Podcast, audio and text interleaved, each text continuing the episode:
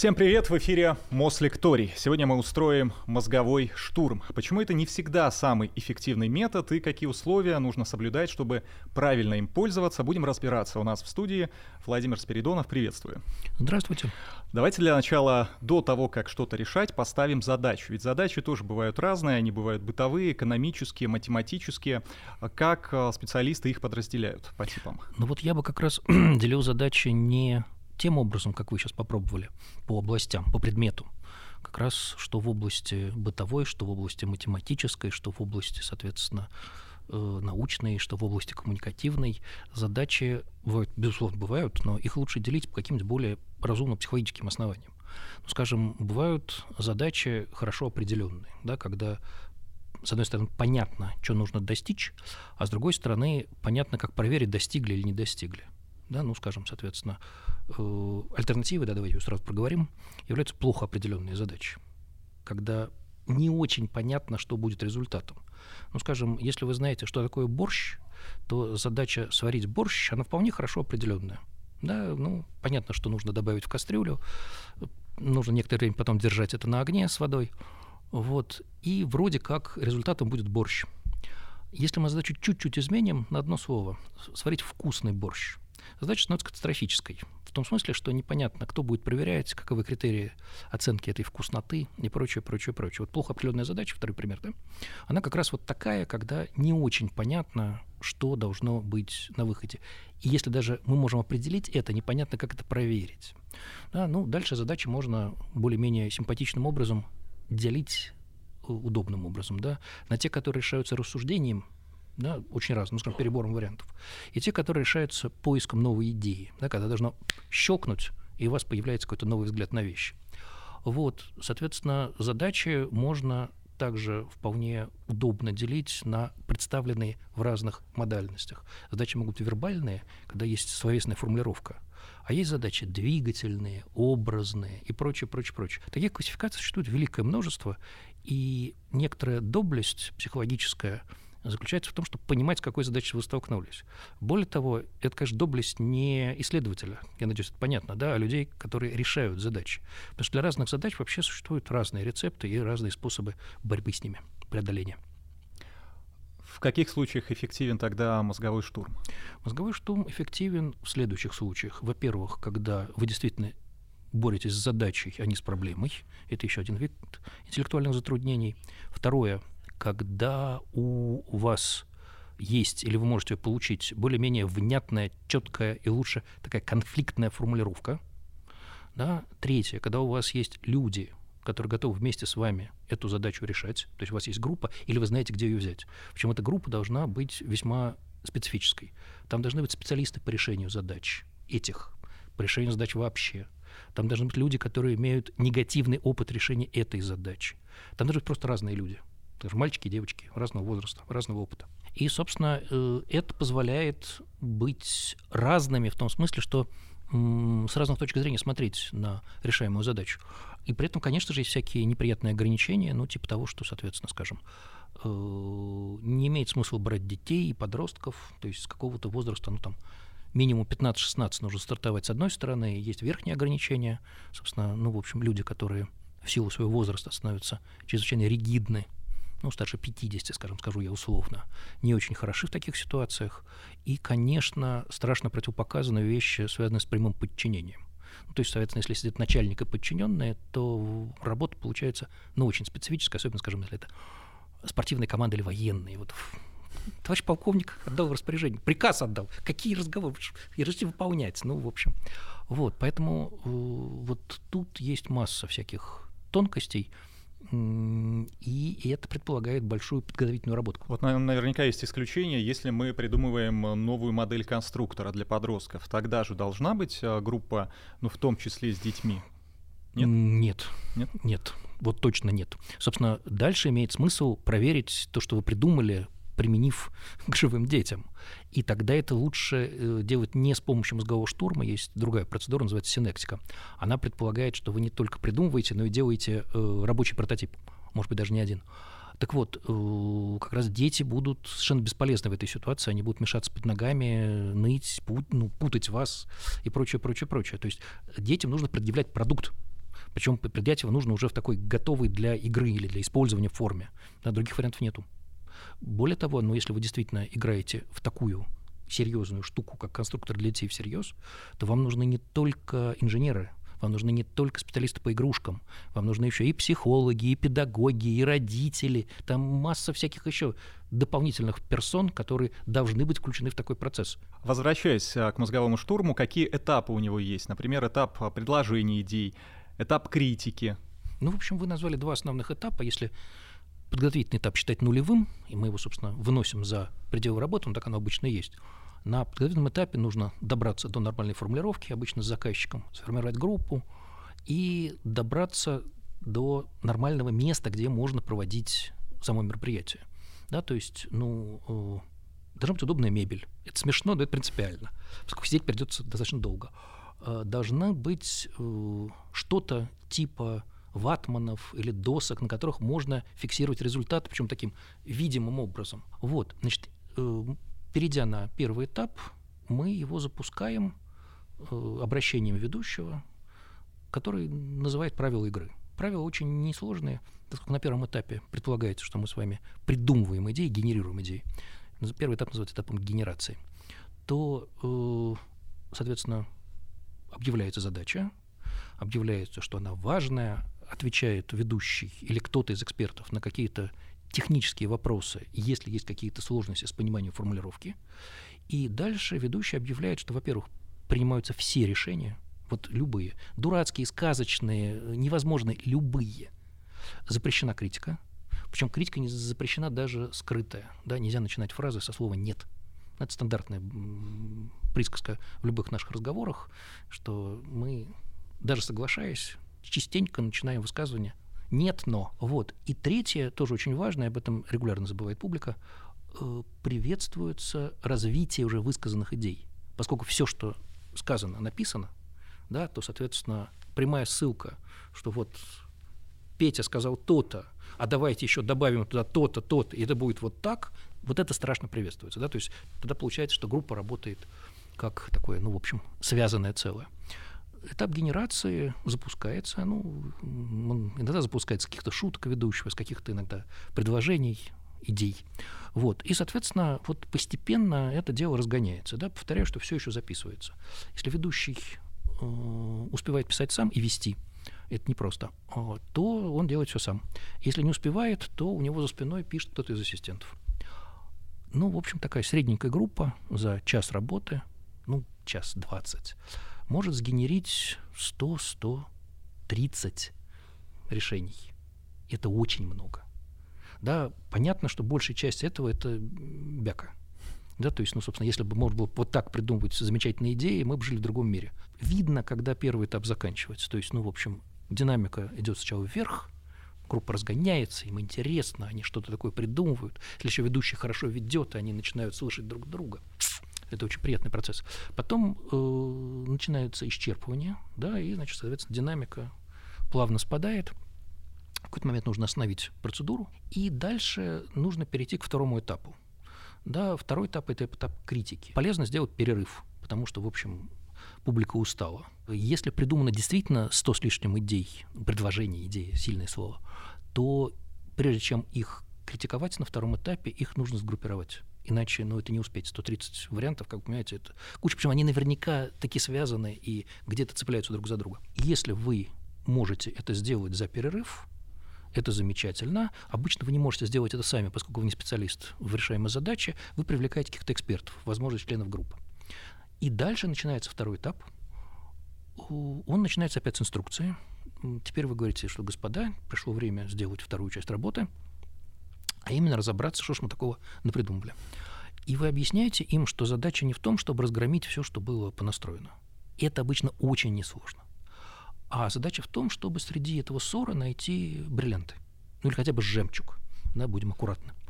Вот. И дальше опять все то же самое, да, вы объясняете им, что вот нужно не просто поймать идею, а попытаться ее вот вытащить, переформулировать. Объясняет очень простым образом – обычно новые идеи никогда не приходят в белоснежных одеждах, заметные, что они вот гениальные и замечательные. Они приходят плохо сформулированные, в грязи, да, черти какие. И вот увидеть эту идею, вытащить ее, это великое искусство, собственно, и этим нужно заниматься. Второй этап обычно, этап критики, да, проходит дольше, чем первый, значительно менее яркий, но, соответственно, он э, ну, зак- должен заканчиваться, по крайней мере, вот так, придумано это для этого тем, что из этого э, безобразия остается несколько внятных предложений, обычно разных, э, обычно их можно проранжировать по удачности, по значимости, по стоимости, ну, то есть эксперты же сидят прямо перед вами. Вот. И на этом процедура заканчивается. В хорошем случае, если это делается не в учебных целях, а по-человечески, то дальше на пост процедуре, после того, как все уже закончилось, пишется какой-то отчет для заказчика. Да, что, соответственно, из того, что мы наговорили, можно и нужно обсуждать дальше. То есть э, идея такая, что где мы вот за полтора-два часа, три часа придумали все вот от начала до конца, это абсолютная утопия, но то, что мы нащупали какие-то пути, которые могут быть подсказками или просто прямыми указаниями, обычно в этом нет сомнений. Крайне важна, получается, роль ведущего, модератора. Да. Он должен быть а, заинтересован в решении задачи или, наоборот, он должен быть над схваткой и просто управлять процессом? Э, я не очень понимаю, чем одно противоречит другому. Да, соответственно, он должен управлять процессом, в этом нет сомнений, иначе грош ему цена.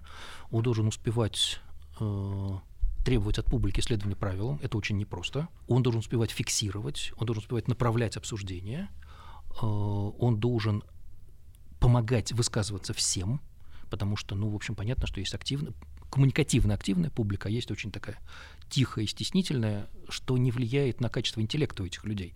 Оно может быть вполне прям противоположным.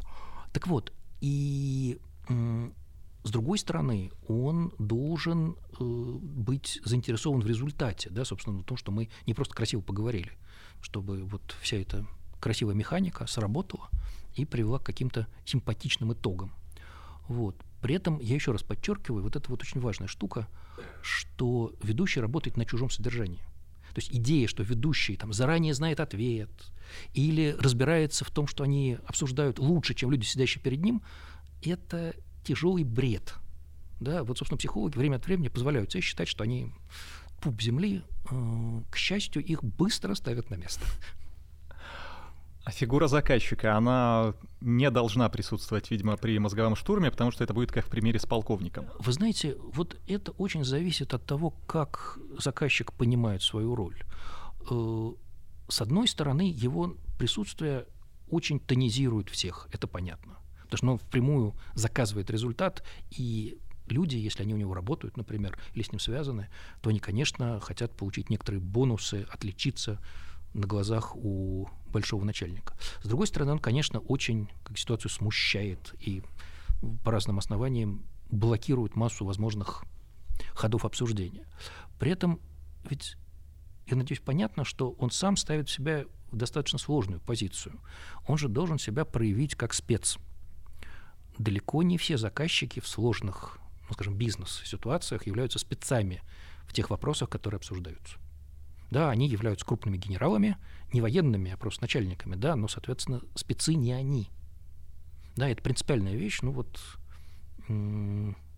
одна из проблем у людей, которые начинают делать управленческую карьеру, будучи там успешными инженерами или успешными военными или успешными э, учеными, заключается в том, что через несколько лет вы перестаете быть хорошим специалистом.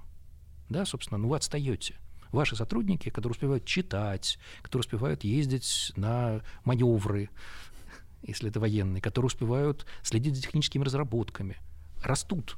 А вы растете по карьерной лестнице, и это другое. Да, то есть в этом отношении э, нужно понимать, что ваши подчиненные знают больше, чем вы. Но с этим надо смириться. А если вы еще пытаетесь быть главным специалистом, помимо того, что вы главный начальник, у вас не будет хороших сотрудников. Ну, тут все прозрачно. Так вот, фигура номер один, да, она должна понимать, что она будет в уязвимой позиции. Да, ну, собственно, послушать, что говорят подчиненные, особенно умные, это всегда приятно, но не сказать глупость же надо в этой ситуации, да, вот просто промазать легко. В сложной ситуации просчитаться, да, проще промолчать. Если просто помолчать и посидеть, зачем приходить?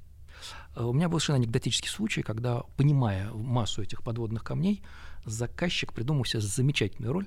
Есть такая смешная роль девочки, которая приносит кофе. Ну, время от времени появляется, и вот кофе, кофе, кофе, кофе, кофе. Вот появлялся он. Публика была счастлива. Публика понимала, что это да, начальник. Публи... А. Какая же это прямое начальство, высокое, конечно. Публика все понимала. Ну, особенно первые разы были просто счастливы. Ну да, когда еще своего директора отправишь за капучино. Хорошо, для каких э, задач мозговой штурм однозначно подходит, а в каких случаях он не применим? Вот смотрите, вот как раз тут очень важно противопоставление, на которое я намекнул, задачи и проблем. Проблема — это такое плохо структурированное, плохо понятное, э, плохо описанное состояние такой неопределенной неприятности. Да, мозговой штурм любит острые, жесткие, конфликтные формулировки.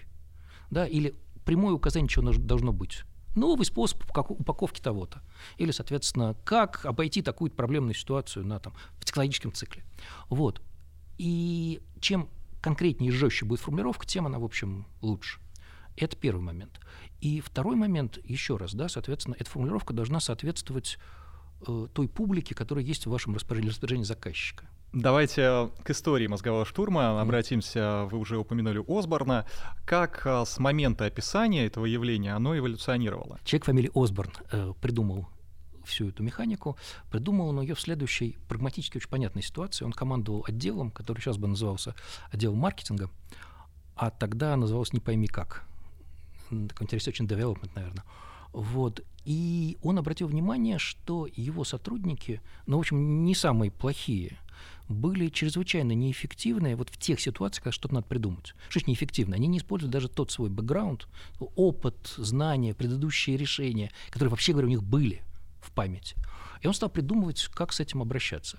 И еще он обратил внимание, и вот это, наверное, самое крупное его продвижение, что есть как бы две доминирующих формы мышления в такой ситуации. Одна форма мышления он ее назвал, собственно, генеративной. Это когда мы что-то порождаем.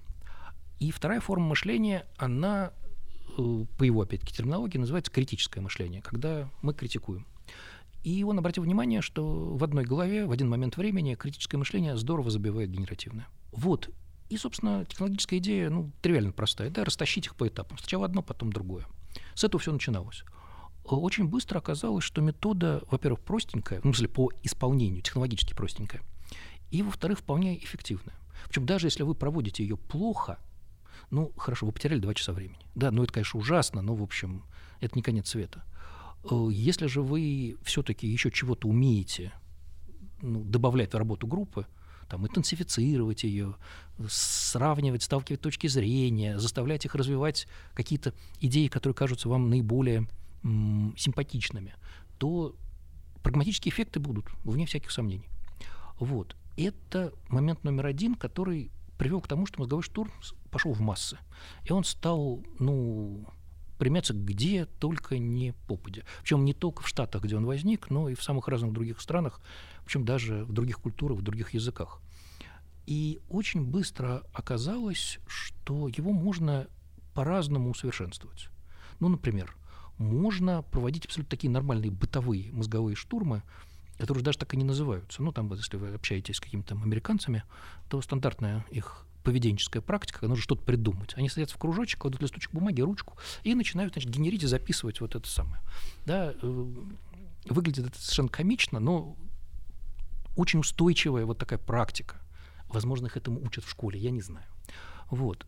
Выяснил, что можно делать всякие добавки к новому штурму, которые оказываются вполне технологичными и вполне развивающими его. Ну, например, вы можете штурмовать не основную задачу, а у экспертов выяснить родовые пятна, родовые дырки в тех решениях, которые уже были предложены. И штурмовать как бы от обратного, от того, что не получалось, от дырок. Да, такое, соответственно, вполне делается. Это требует нормальной экспертной работы до начала, да, и мозговой штурм получается значительно менее ярким, он получается такой значительно более деловой, э, но вполне вполне, вполне, вполне приличным.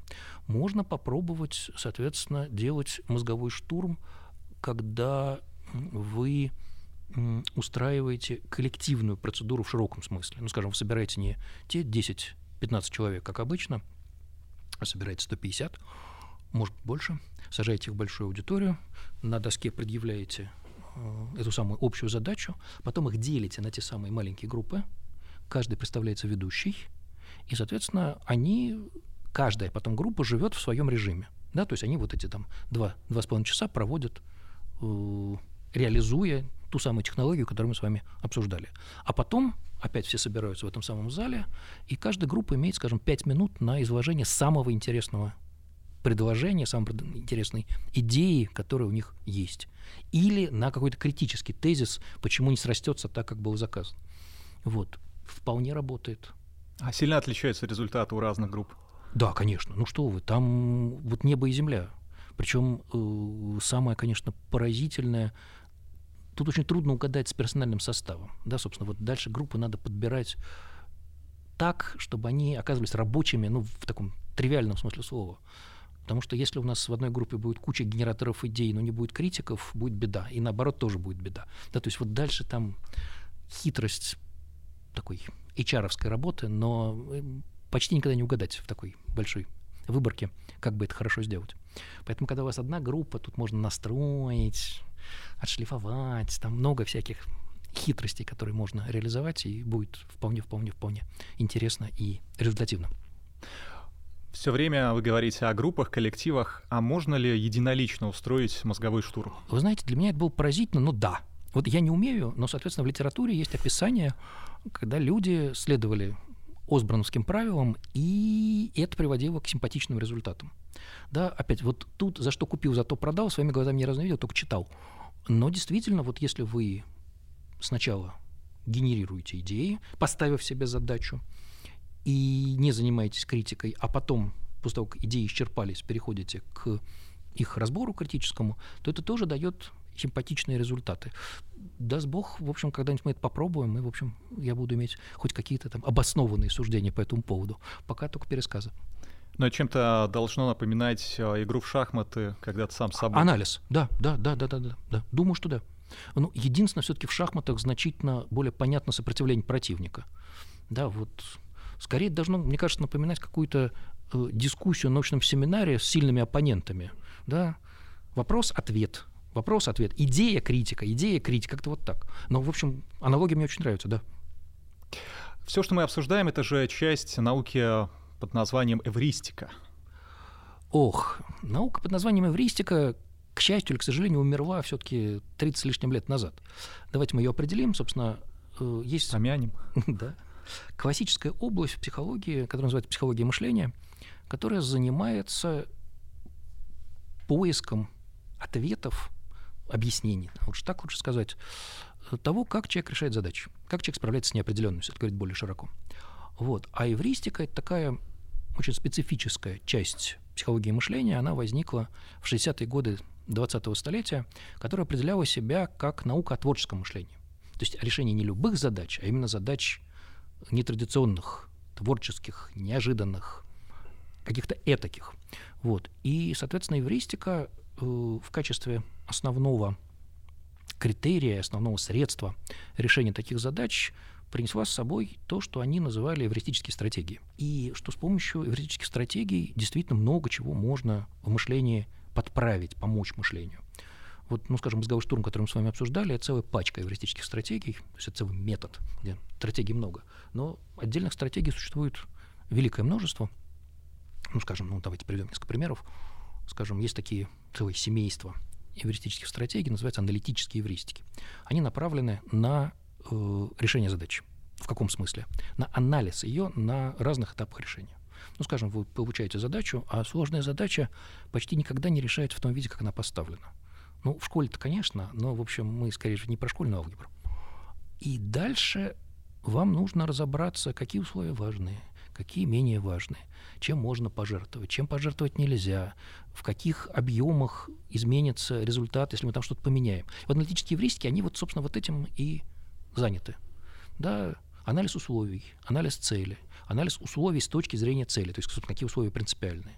Да, анализ конфликта, если есть задачи. Все вот это, это вот, собственно, набор этих самых стратегий, которые, даже не зная этого слова, хорошие решатели активно используют в ходе решения. Вот обратив внимание на эвристические стратегии, эвристика сделала благое дело. К сожалению, как я уже сказал, оказалось, что просто оперевшись на эвристики, на эвристические стратегии, перевернуть представление о том, как решаются задачи, нельзя. Там столько всего еще интересного, помимо эвристических стратегий. Но это очень важная часть, и главное, прагматически очень важная. То есть, соответственно, если вы действительно хотите всерьез научиться решать сложные проблемные ситуации, то имеет смысл открыть специальные книжки и посмотреть что-нибудь про эти самые эвристические стратегии и про методы, соответственно, про мозговой штурм, про синектику, про теорию решения изобретательских задач от Шуллера и так далее, и так далее, и так далее. То есть вот посмотреть, как люди вообще справляются с неопределенностью. Э, далеко не все из того, что вы там увидите, будет соответствовать вам. Часть того, что вы прочтете, будет казаться вам дикой и странной. Вот. Но дальше нужно просто попробовать, что из этого многообразия будет работать в ваших руках. Далеко не все будет, мы все разные. Да? И, собственно, по мере того, как вы будете этим пользоваться, э, вы увидите, что что-то работает, что-то помогает вам, что делает вас сильнее, умнее, ну, в кавычках, но все-таки. Вот. А что-то, ну, просто должно быть отброшено. Да, ну, так оно и устроено. Любая техника, психотехника, мыслительная техника, она, ну, как изучение языка или занятие физкультурой. Каждый день. Понемногу, но каждый день. И тогда, соответственно, результаты не заставят себя ждать. Так а что случилось за последние 30 лет, что вы говорите, евристика скончалась? Э, ну, собственно, как работала евристика?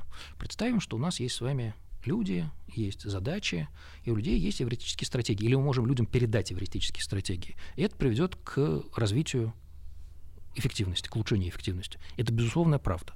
Но проще всего показать, что это не единственный фактор, продемонстрировав, что есть еще масса вещей, которые, передав решателям, вы увеличите эффективность или уменьшите эффективность. Ну и, соответственно, когда это стало понятно, оказалось, что в современные теории научные, нужно вставлять массу всего, кроме эвристических стратегий. Стратегии никуда не делись. То есть современные авторы вполне с удовольствием их исследуют, используют в объяснениях и так далее. Но просто понимают, что это не единственное объяснение, что нужно много чего еще добавить, чтобы объяснение было, было комплексным, более полным. Вот. Так что не-не-не, в смысле, это не отвергнуто. Но просто, ну, как и в любом развитии науки, прошедшие этапы кажутся ну, очень интересными, но устаревшими. Ну, ну Помимо есть... ньютоновской механики у нас появляется да, Эйнштейнская. Да, да. Вы сказали про алгебру, я вспомнил периодически решаешь какую-то сложную задачу, мучаешься над ней, ничего не получается. В итоге даешь слабину, закля... заглядываешь а, в последние страницы, чтобы глянуть ответ, да, и чтобы подогнать. Mm-hmm. А ответ таков: решения нет. Вот когда, допустим, а, группа в итоге мозгового штурма приходит к выводу, что решения у задачи нет, это нормально?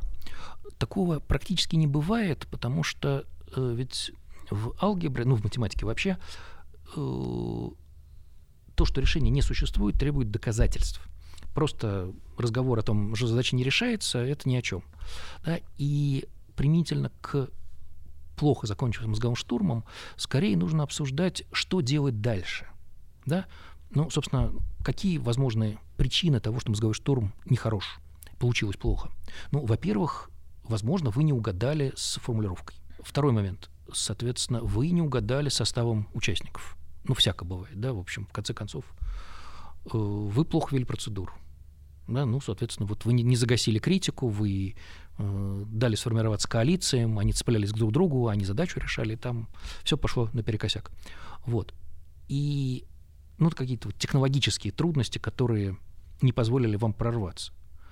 С другой стороны, возможно, по ходу обсуждения эксперты, сидевшие перед вами, сформулировали какие-то затруднения принципиальные, которые не были учтены на подготовительной фазе. Они могут быть очень разные. Технологические, финансовые, человеческие, политические, там по-всякому все бывает. Вот. Но вещи, которые должны быть учтены, как бы вернувшись еще раз на нулевую фазу и переопределив, что мы хотим получить. Да, то есть в этом отношении затруднения могут быть технологические, а могут принципиальные. И, собственно, вот очень важно понять в перерывы, когда вот вы готовите критический этап, что делать дальше. Да, потому что из э, технологических проблем, ну, ну, мы потеряли там час-полтора времени. Да?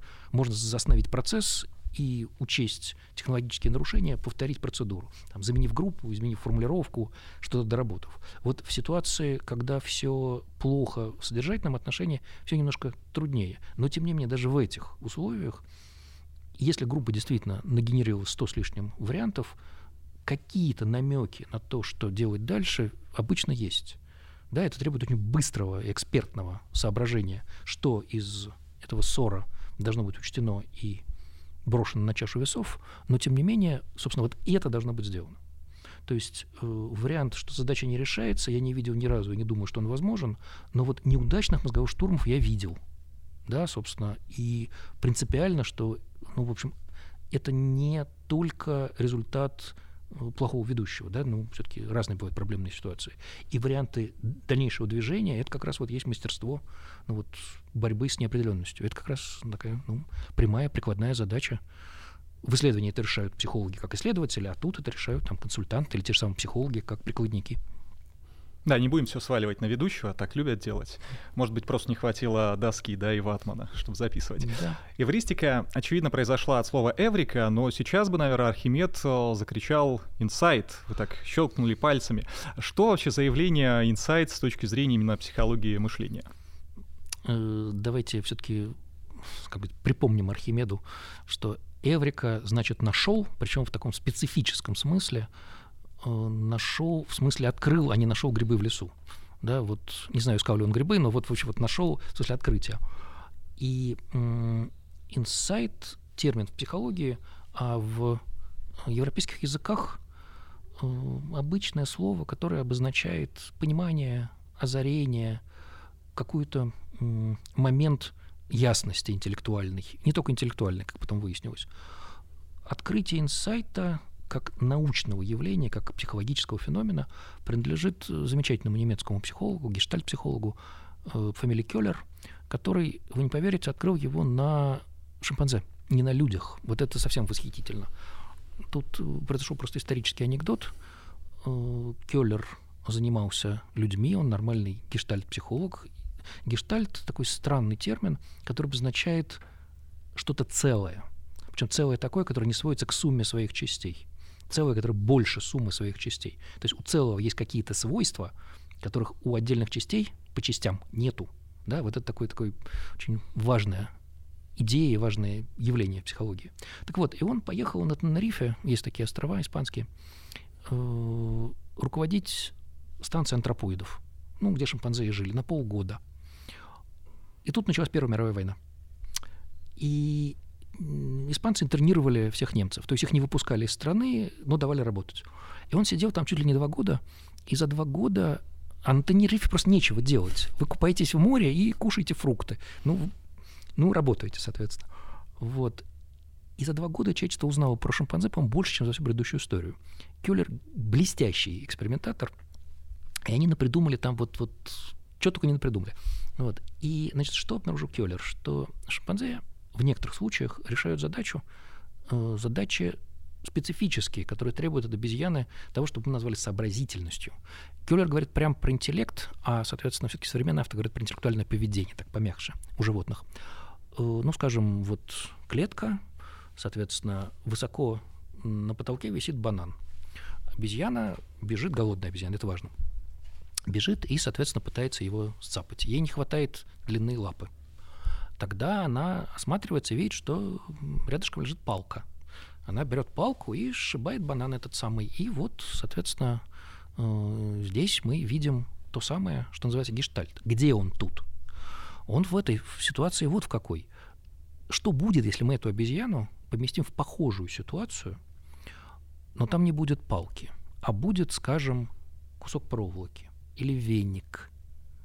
Вы не поверите, если обезьяна сформировала эту самую структуру решения, она перенесет ее на новую ситуацию. Она использует веник или палку. Почему? Потому что принципиально важно не палка как таковая, а роль этой палки. Она удлиняет лапу. Да, собственно, вот эта структура, функциональная структура, умственно-ментальная структура, переносится обезьяна из ситуации в ситуацию. Так вот, соответственно, э, где тут инсайт? Инсайт вот какой момент наступает, что обезьяна пробует что-то такое слегка добраться до банана, садится, чешется, а потом у нее резко меняется поведение. Она хватает палку и делает, что надо. Более того, соответственно, задачу можно усложнять. Палка может лежать далеко. Палка может лежать маленькая, короткая. Это короткой палкой. Нужно достать длинную, которая лежит за клеткой, и, клет... и длинный сбить банан. Обезьяны все это делают. Да, соответственно, вот выясняется, что вот этот переломный момент в ходе решения, когда одна форма поведения резко сменилась на другую. Вот это Кюллер называл инсайтом. И, собственно, это пошло в, и в массы, и в науку. Действительно, собственно, вот такая ситуация, когда резко меняется репрезентация задач, только вы себе представляете, э, хорошо описанная в литературе и хорошо облизанная теперь экспериментально, это действительно такое явное, очень четкое явление в некоторых ситуациях когда мы справляемся с неопределенностью. Понятно, что литература заодно еще полна огромным количеством анекдотов про ученых, военных, управленцев, да про всех на свете, как они придумали что-то такое, что вот долго-долго не получалось, потом раз, и вот оно, озарение. Вот. То есть в этом отношении инсайт, с одной стороны, штука такая очень явная, четкая, узнаваемая, с другой стороны, масса вопросов к тому, как он происходит, в каких условиях, какие задачи помогают, э, какие мешают, у всех ли людей он бывает и, и так далее, и так далее, и так далее. То есть такая громадная исследовательская область, в которой работает много людей и у нас, и на Западе. Вот, и масса всяких занятных результатов, достаточно, с одной стороны, противоречивых, с другой стороны, интересных. И опять-таки, соответственно, из этого вытекают и какие-то вполне симпатичные прагматические рецепты, да, собственно, все-таки психология мышления, как и любая психология, она все время живет под домоковым мечом. Чудесно, вы там это, черти что наделали, как это нам будет полезно? Да, ну вот, собственно, и теории, которые объясняют решение задачи, и всякие вот эти штуки про инсайт, они, как ни странно, э, могут быть преобразованы в рекомендации. Ну вот эвристические стратегии такой очень понятный пример такого рода рекомендаций. Рекомендации весьма специфические, но тем не менее вполне действенные. Есть же целый род инсайтных задач, которые подразумевают в своем решении в момент э, перелома. Можете какой-нибудь пример привести? Да, пожалуйста. Э, ну, скажем, есть масса задач в качестве примера, которые предполагают некоторую манипуляцию с какими-то предметами, которые расположены в плоскости стола. А решение лежит в том, что нужно выйти в третье измерение. Да, и первые действия испытуемых решателей заключается в том, что они что-то такое на столе пытаются подвигать, переложить и так далее. Да, и, ну, собственно, понятно, что репрезентация, как они представляют задачу, нечто плоское. Да, в какой-то момент возникает инсайт, который выражается в том, что они начинают вылезать в третье измерение. Ну вот, собственно, вот такой вот лобовой пример, прям буквально изменение того, как я вижу задачу. Сначала была плоской, потом стала трехмерной. Ну, скажем, давайте я опять в общем плане еще один пример приведу. Есть замечательная задачка в русском языке, когда формулировка ее, этой задачки, допускает разные понимания того, что творится в ситуации. И есть формулировка, которая, ну, как бы такая частотная, которая первой приходит в голову, а там задачка не решается. А вторая интерпретация, она другая, и ее надо сильно изменить. Когда она приходит вам в голову, значит тривиальная. Ну вот, собственно, вот второй вариант, когда формулировка вас уводят в кусты буквально mm-hmm. степени. Первая репрезентация, она какая-то дефектная, неправильная. Вот. И вообще психологи мышления очень любят задачки. Ну, такой хлеб наш а, психологи мышления любят еще и эксперименты, как мы поняли. Да. И вы рассказывали когда-то, как на шахматистах экспериментировали, потому что именно представители этой профессии, да, этого направления а, очень подходят а, для экспериментов. Почему именно они? Вот смотрите, с шахматистами все очень здорово для психологов мышления, не знаю, как для шахматистов, потому как есть две вещи, которые там очень важны. Во-первых, мы можем предъявить задачку для шахматистов, причем очень разной сложности, прямо на доске. Да, и это абсолютно легальная задачка. Вот тебе позиция, найди лучший ход. Да, и э, позиции могут быть очень разной степени сложности. От каких-то тривиальных, там, мата в один ход, до очень сложных, связанных с какими-то тяжелыми расчетами многоходовыми или связанными с каким-нибудь построением плана многоходового, что очень трудно и требует невероятной квалификации. Это первое. То есть далеко не во всех видах деятельности можно прям вот так предъявить э, задачку хорошую. Ну, я не знаю, там, в изучении управленцев. Ну, как предъявить нормальную проблемную ситуацию? Не условную, а прям вот, причем на ограниченное время еще. Люди по-разному это пытаются делать, но, говорю, шахматистам значительно проще. И второе, чего вообще нигде нету – лет 50, по-моему, назад американский математик фамилии Элло придумал систему коэффициентов и, ну, рейтингов, собственно. И в итоге мы можем выбирать шахматистов любой силы, которая нам нужна. То есть рейтинг очень объективно показывает, э, кто перед вами. Идея очень простая. Он построил нормальное распределение, неважно, что это такое, с некоторым средним и с некоторым шагом когда вы вступаете в шахматное братство, начинаете играть, вам дают вот этот средний рейтинг. И если вы выигрываете партии, вы отнимаете кусочки рейтинга у тех, кого вы обыграли, и ваш рейтинг растет. А если вы проигрываете, то наоборот. Да, ну, собственно, вся недолга. Понятно, что по мере того, как вы играете все лучше и рейтинг все выше, да, соответственно, вы становитесь все заметнее на шахматном небосклоне и интереснее для психологов, понятное дело. Вот. Но как раз вот эта цифра, она очень четко характеризует, какова ваша шахматная сила. Особенно если вы играете, ну, постоянно играете. Если вы сыграли три раза и затихли, ну, в общем, это не очень интересная цифра. Но если вы играете там, я не знаю, раз в неделю хотя бы, да, то рейтинг очень хорошо описывает вашу сравнительную силу. Да, и этот рейтинг позволяет предсказывать и ваши результаты в конкретной партии, вероятность, конечно, но также он позволяет предсказывать и ваши психологические особенности. Да, вот тут уже психологи постарались, и про шахматистов, ну, в общем, много чего известно с точки зрения э, их ну, устройства, да, как решателей задач профессиональных. Но с другой стороны, вы же очень ограничиваете определенную часть эксперимента, потому что это ну, специфические люди, надо признать. Да, конечно. Так мы же этого не скрываем.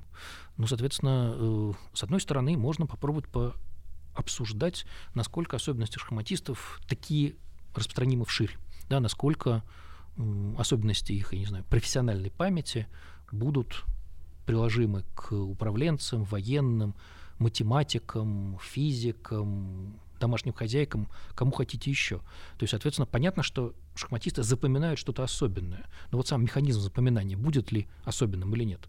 Судя по всему, как раз механизм более-менее универсальный. Да, собственно, в памяти у шахматистов найдены так называемые чанки. Это сделал замечательный психолог, фамилия Саймон. Он психолог, а Нобелевскую премию получил по экономике, понимаете ли, бывают такие чудеса. Так вот, э, чанг — это такое объединение фигур не случайное на шахматной доске — которое видно профессиональному глазу. И у опытных шахматистов, ну, опытных, это же типа кандидатов в мастера, Саймон насчитал таких чанков несколько десятков, а то и сотен тысяч. Чанки оказались, судя по всему, просто универсальной конструкцией. У физиков это будет набор уравнений, у домашних хозяек это, если я правильно помню, рецепты каких-то блюд, ингредиенты, связанные с рецептами. Вот там такая связка была найдена а у политологов это типология политических режимов и так далее, и так далее, и так далее. За последние годы, особенно с учетом нашего технологического века, наши эвристические способности как-то менялись? Или в целом, как э, Архимед мыслил, так и нынешние гении примерно так же решают задачи? Вы знаете, вот с точки зрения э, включения всяких IT-технологий в работу человека, ну, произошли невероятные изменения, это мы с вами понимаем ну, скажем, есть такой Google эффект, его открыла дама по фамилии Sparrow. Она обнаружила, что студенты, там испытуемые были студенты, когда запоминают информацию без возможности ее зафиксировать где-то, они запоминают именно информацию. А когда они записывают куда-то информацию, ну, в гаджет, то они скорее запоминают адрес, ну, место, куда они ее запихивают, что неудивительно. Но это вряд ли э, существенное влияние гаджета на что бы то ни было. Эффект до некоторой степени воспроизводит не так хорошо, как хотелось бы, но, в общем, э, до некоторой степени. Вот. Но вот всех ужасов про какую-то вот, вот существенную э, перерождение человеческой породы, природы, как-то вот по результатам серьезных исследований не видно. Посмотрим, что будет дальше, потому что подрастают поколения, которые, в общем, получают гаджет уже чуть ли не в колыбели посмотрим, что с ними будет. Э, существенный результат, который мне очень нравится, и вот он один из немногих, который вот мне кажется прямо ценным. Это вот какая штука. Гаджеты оказались очень полезной тренинговой конструкцией, причем в ситуации нарушенного развития. Вот смотрите, э, ну вот там, дитё идет в детский сад или в школу начальную и видит, что все сверстники, ну, во-первых, имеют гаджеты, а оно тоже хочет, и это правильно – и, во-вторых, они что-то на этих гаджетах умеют делать. Ну, скажем, они могут играть там в какую-то игру на каком-то уровне. А я не могу. У меня не получается. Ну, что я начинаю делать? Я начинаю тренироваться как проклятый. Да, я достигаю каких-то результатов, не выдающихся. Да, но, соответственно, с точки зрения компенсации нарушенного развития, это вот то, что доктор прописал. Потому что не надо заставлять. Да, у ребенка у самого появляется бешеная мотивация достичь какого-то уровня. И он тренируется, тренируется, тренируется. И там, поскольку компенсаторные возможности мозга очень велики, то он доходит до каких-то результатов. повторяю, наверное, не выдающихся, но с точки зрения компенсации вот замечательно. Вот, вот такого рода вещи описаны. Не очень много, но описаны. И это скорее такое позитивное влияние. Шекспир писал, что видеть и чувствовать — это быть, а размышлять — это жить. И вот сегодня мы размышляли, устроили мозговой штурм с Владимиром Спиридоновым. Спасибо. Это был Мост Лекторий.